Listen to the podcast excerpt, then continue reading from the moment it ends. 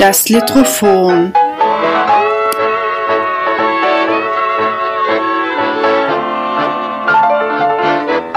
Der Mikropodcast über Literatur in und aus Österreich.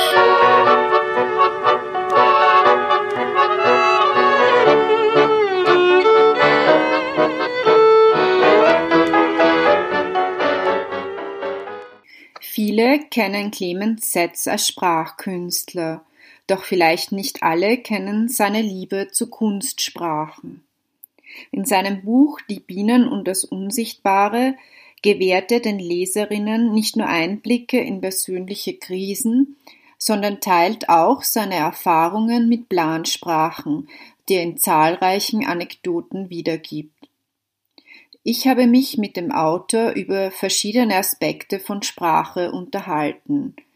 Ihre verletzende Wirkung in Form persönlicher Angriffe in der Literaturkritik ebenso wie über mögliche Erfolgsrezepte, die Kunstsprachen zum Welterfolg verhelfen.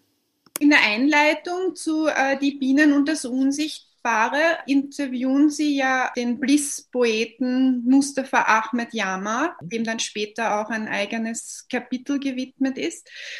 Und der meint, dass ihm die Vorstellung, dass Journalisten seine Texte kommentieren, zuwider ist. Mhm. Und da wollte ich Sie fragen, wie das für Sie selbst ist, wenn Kritiker und Journalisten in ihre Texte etwas hineininterpretieren. Ja, ich bin ja kein Dichter oder kein Poet, so wie Mustafa. Das heißt, vielleicht ist es da ein bisschen anders, äh, wenn man wirklich Poesie macht, so wie er. Will man vielleicht nicht die ganze Zeit hören, was jemand da wie findet und uh, wie viel wert das ist und so. Meine Produktion oder meine, meine Bücher sind ein bisschen äh, harmloser als seine, seine Texte und auch die, die Texte vieler Dichterinnen und Dichter.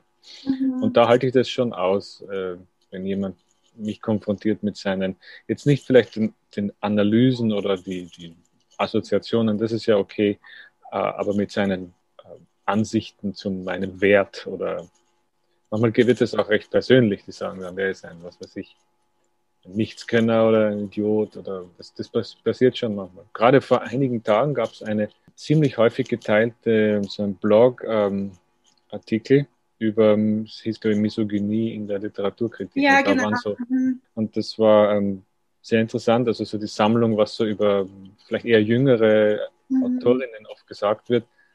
Und es ist tatsächlich qualitativ ein bisschen anders, als was man als junger männlicher Autor hört aber es gibt auch für den Fall der männlichen Autoren auch sein eigene, es gibt, es unterscheidet sich, aber es ist auch so merkwürdig perfide manchmal, wenn man jung ist. Also vielleicht mhm. gibt es gar nicht nur so eine Misogynie, die gibt es auch, vielleicht aber auch so eine weiß nicht, wie man das nennen soll. Also eine, eine ja, also bestimmte Begriffe halt, die dann ein bisschen abschätzig oder so.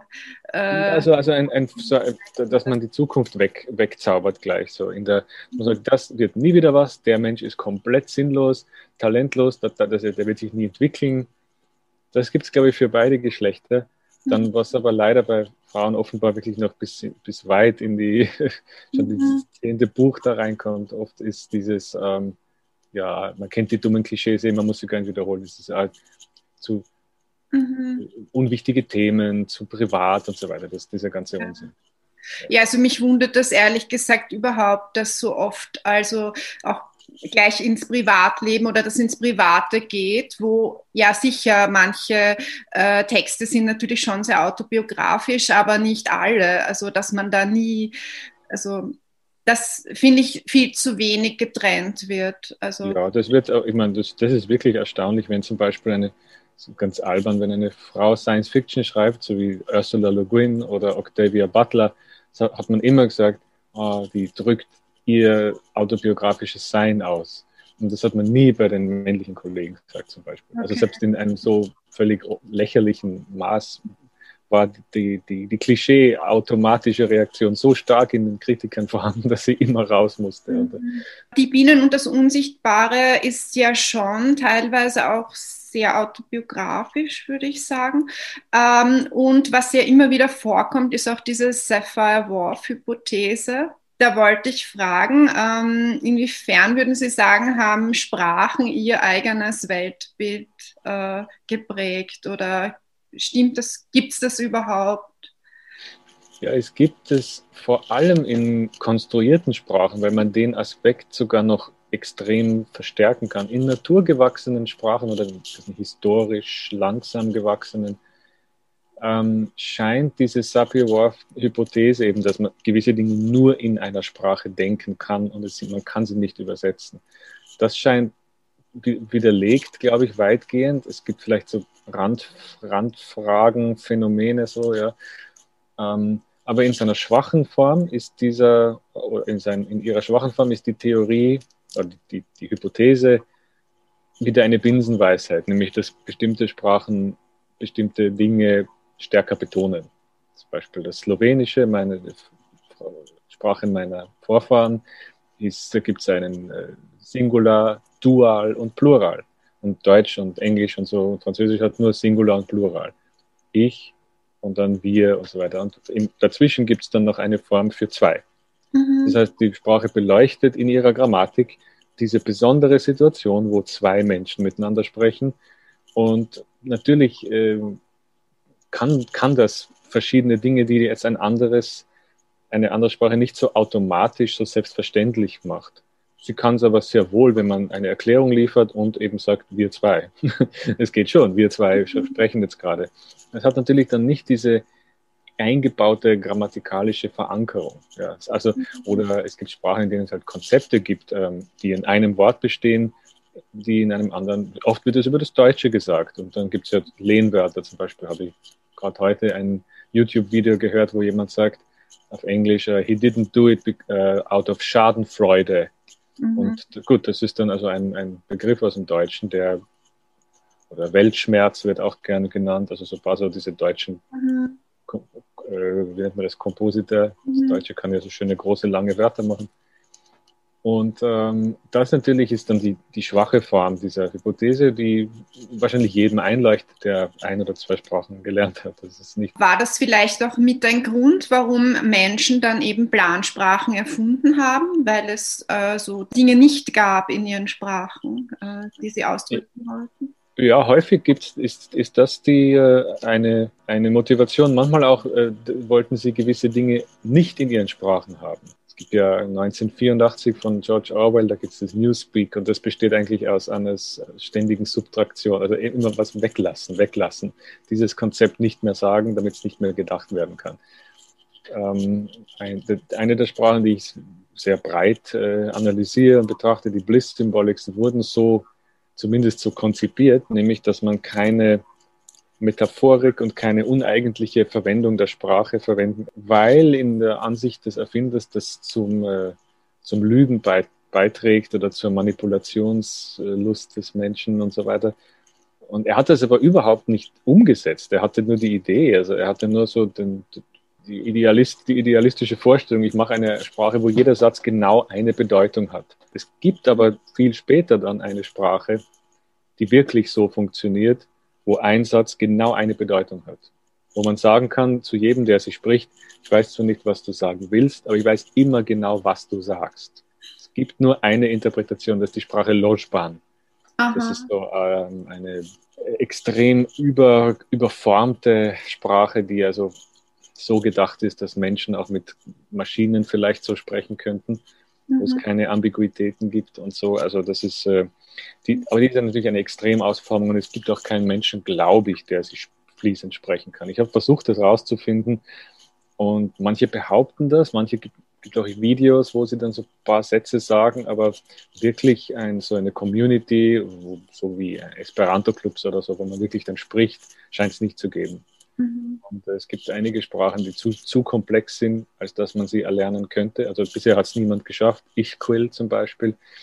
Aber Trotzdem werden die erfunden, man hat Spaß mit ihnen, man experimentiert, man erlernt sie so ein bisschen, ich weiß nicht, zu 10 Prozent, schreibt ein paar Texte darin und so. Das, das wird schon gemacht. Und manchmal fehlen auch wirklich ganz konkrete Dinge im Alltag, wie zum Beispiel bei der Sprache Ladan von der Suzette Elgin oder El Elgin, was man sie ausspricht, die der waren alle anderen Sprachen, die es so gibt, nicht präzise genug in der Beschreibungsfähigkeit von dem Alltag, Lebensalltag von Frauen.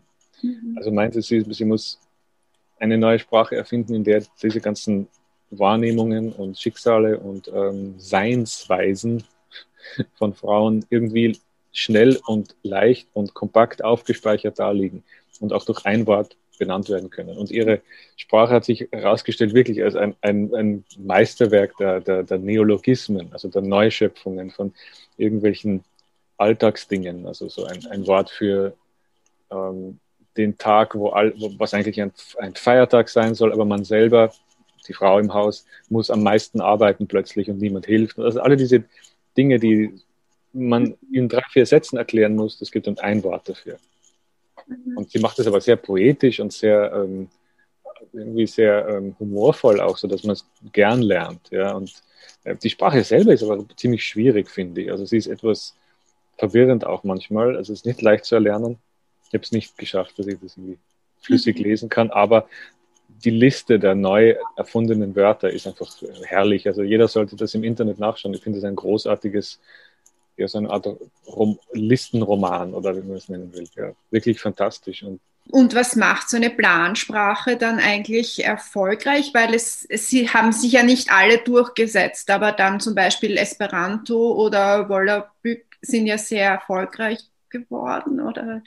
Ja, äh, kurz, ja, und dann okay, okay, das war nur so ein kurzes Highlight, okay. Genau, Aber was äh, zum Beispiel macht äh, Esperanto so besonders, dass es sich so gut durchgesetzt hat? Ja, das ist eine gute Frage. Es ist nicht so ganz klar, war vielleicht einige wichtige Faktoren scheinen zu sein. Also ein wichtiger Faktor ist, dass es Open Source war.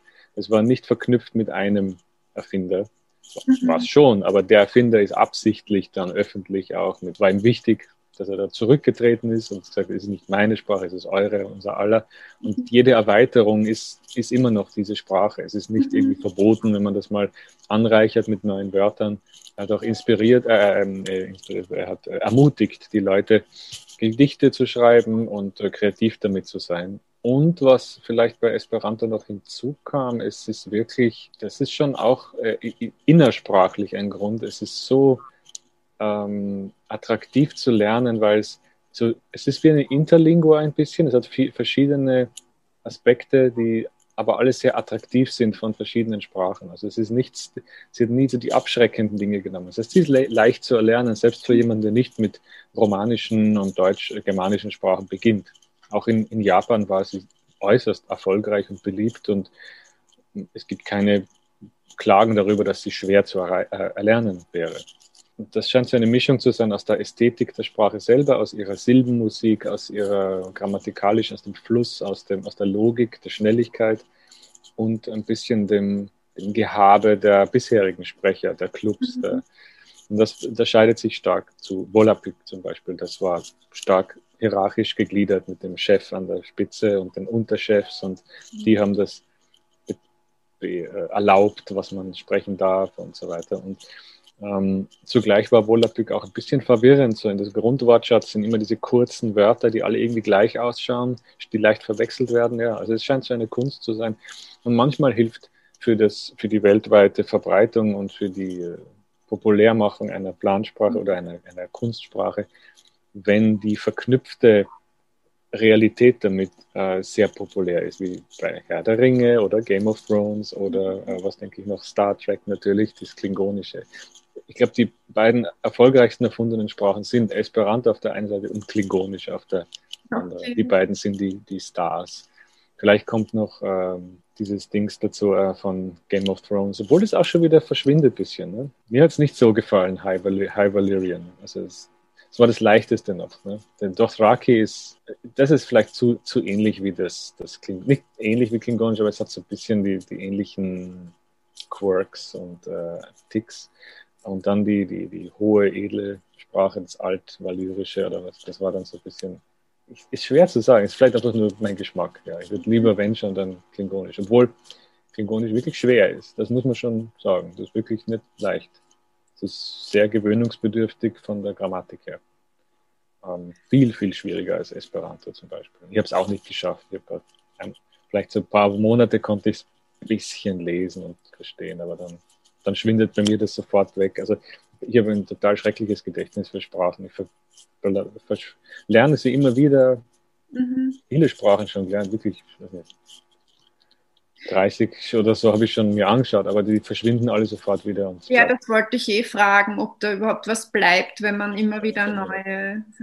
Okay. Bei manchen schon, aber ich habe kein gutes Gedächtnis, das sich so festbeißt an Dingen. Mhm. Nur wenn man es dann lang braucht.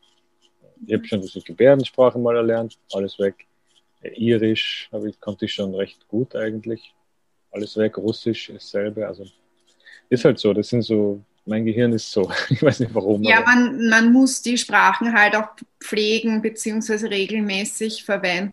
Man muss sie wirklich äh, absolut regelmäßig jeden Tag einfach verwenden und vor allem müssen sie auch verknüpft sein mit dem eigenen Leben, unabhängig von, einer, von einem Hobby, glaube ich. Lernt man halt Spanisch besser noch ein bisschen oder halt irgendwelche Podcasts auf Französisch mal.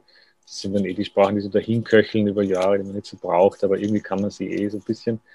Und dann, ja, manche sind aber dann, ähm, so wie Russisch ist. Mein Russisch ist es schon schade. Ich habe das mal ganz, naja, nicht gut, aber es war, es war schon okay. Irgendwie kannst du schon so Fernsehen schauen und ähm, vielleicht sogar Gedichte lesen manchmal und so ein bisschen. Aber na, das ist komplett weg. Das ist schade. Ja, hätte ich besser, mhm. besser aufpassen müssen da.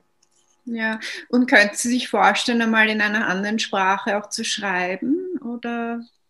nur so als Stunt oder so, nur so als Versuch. Bisschen, ich habe mal ein Gedicht auf Volapük geschrieben, zum Beispiel zum Spaß. Ich glaube, das war eh vollkommen falsch alles, aber so zum Spaß schon. Äh, gelegentlich vielleicht habe ich schon was auf Englisch formuliert, kurze Dinge.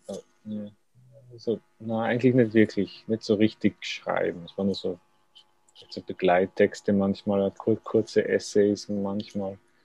Na, also ich bin, was das Literarische angeht, kein Monoglott komplett. Also ein, kann nur Deutsch. Bin nicht irgendwie zweisprachig in, mhm. in, auf dem Level. Das habe ich nur auf Deutsch leider.